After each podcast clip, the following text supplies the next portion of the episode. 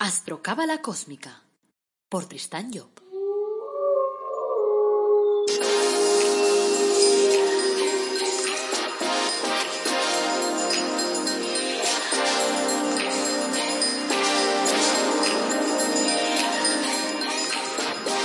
Astrocábala Cósmica, episodio 96.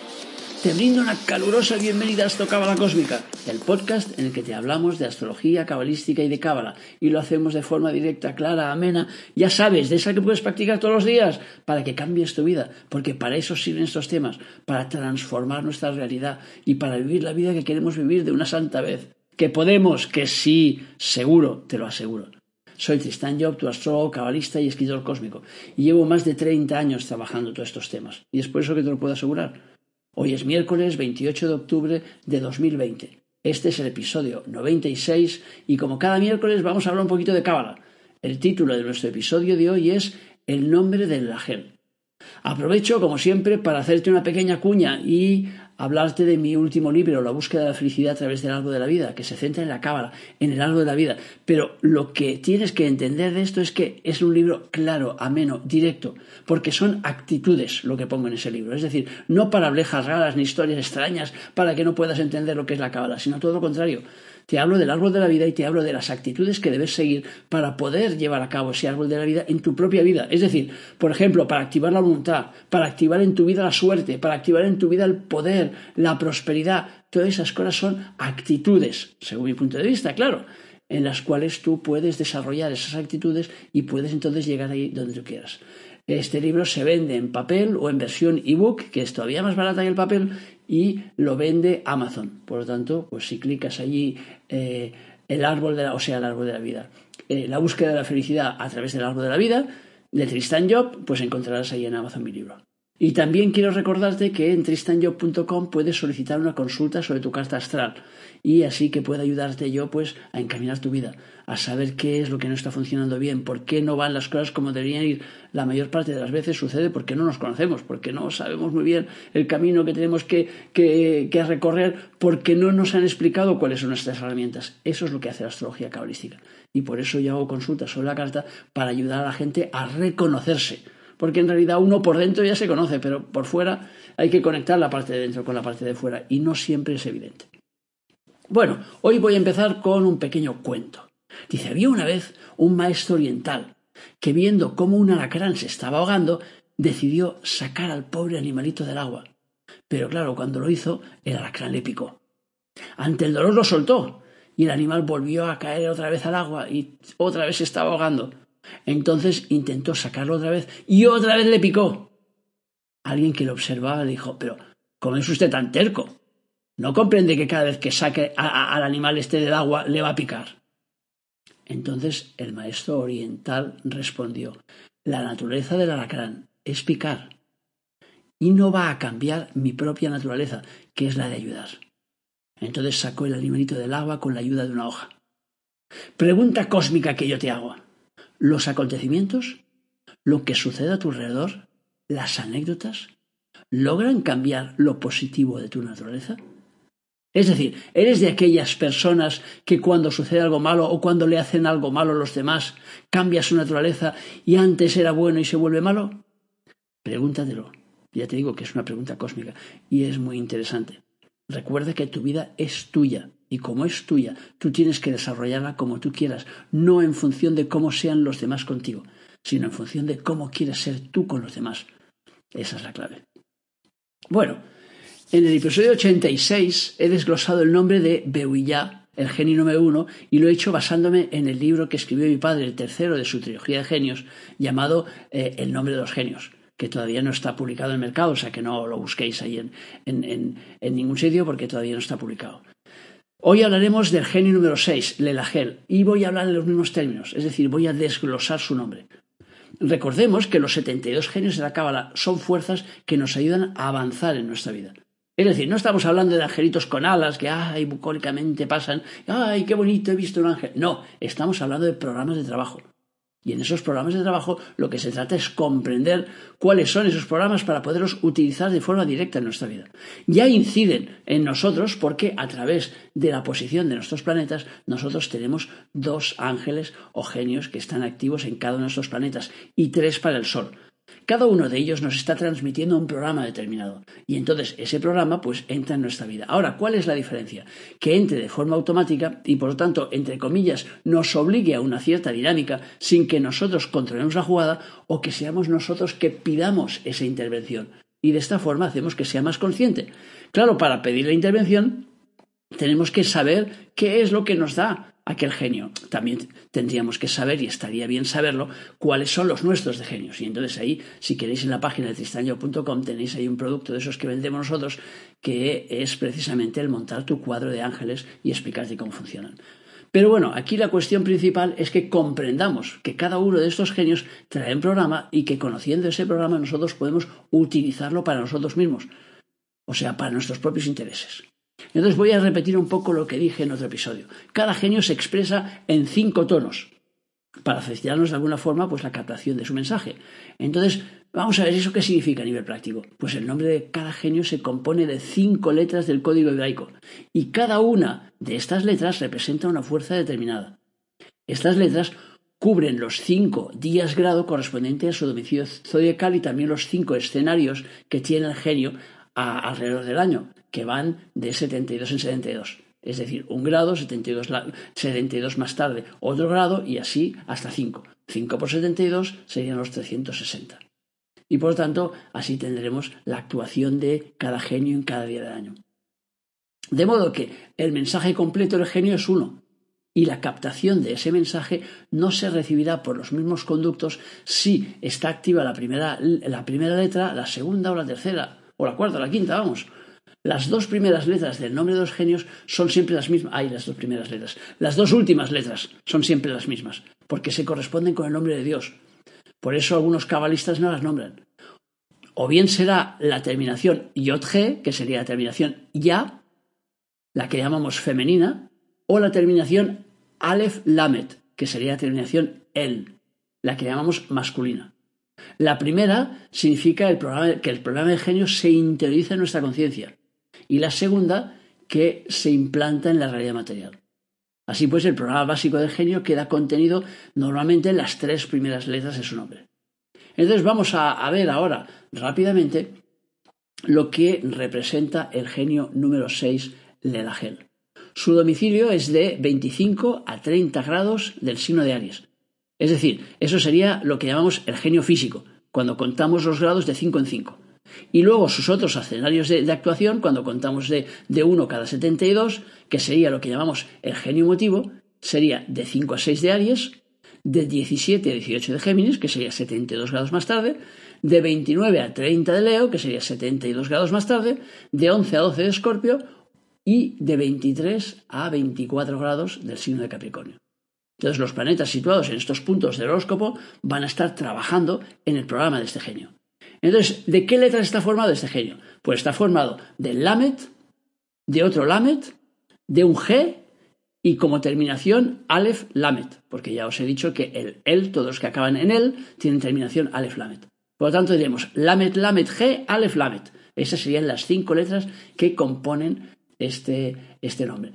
Y si lo miramos en cifras, porque cada una de estas letras tiene eh, un número dentro de su abecedario, digamos, pues entonces estaríamos hablando de la 12, la 12, la 5, la 1 y la 12. Si lo miramos en arcanos mayores del tarot, que también está evidentemente su relación, pues tendríamos el colgado, el colgado, el papa, el mago y el colgado. Eso simplemente lo digo a título de referencia.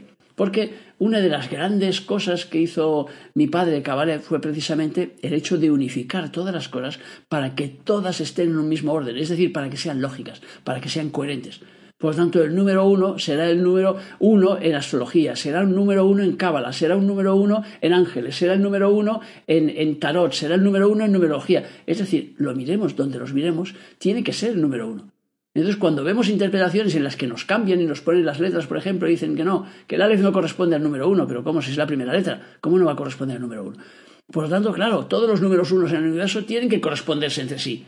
porque si no, no habría una unificación en el universo. Por lo tanto, eh, perdemos entonces la lógica y la coherencia. Ya digo, una de las mejores cosas que tiene toda la gran obra de mi padre es precisamente la coherencia entre sí, porque en todos sus libros todo está unificado. O sea, no hay uno que te diga, espera, que, este número uno representa esto en, la astrología, pero en Cábala es totalmente distinto. No, no es distinto.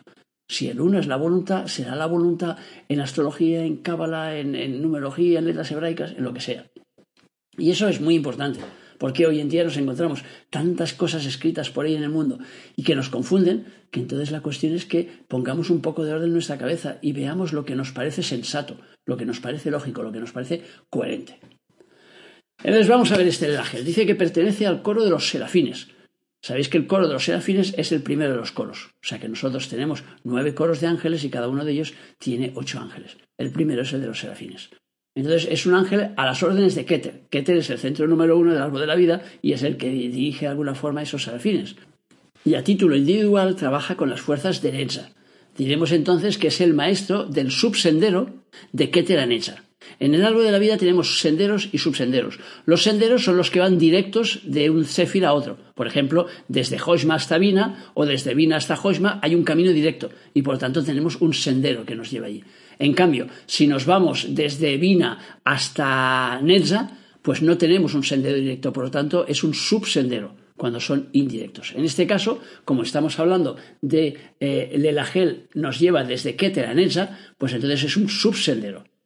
El texto tradicional nos dice que se invoca a este genio para poder obtener las luces y para curar las enfermedades. Dice que domina el amor, el renombre, las ciencias, las artes y la fortuna.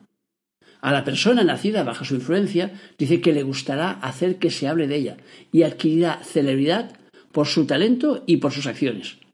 El genio contrario, en cambio, nos dice que domina la ambición desmesurada, que lleva a los hombres a querer elevarse por encima de los demás, que influencia a todos los que buscan hacer fortuna por medios ilícitos. Vamos pues al análisis del, nombre tal como nos lo transmitió Kabalep. Dice, leemos en la gramática hebraica de Fabra de Olivet que el Lamed Lamed compone una raíz que da la idea del movimiento circular, como cuando dos fuerzas opuestas, una empuja hacia el centro mientras que la otra tiende a alejarse de él. Tenemos entonces una fuerza que se opone a sí misma, de modo que mientras el primer Lamet despliega sus alas en dirección a la Tierra, el segundo Lamet va hacia el cielo, dando lugar así a un movimiento circular. Esto significa que este genio lanza sus redes hacia el cielo para captar el mensaje que viene de arriba y luego hacia la Tierra para su realización material.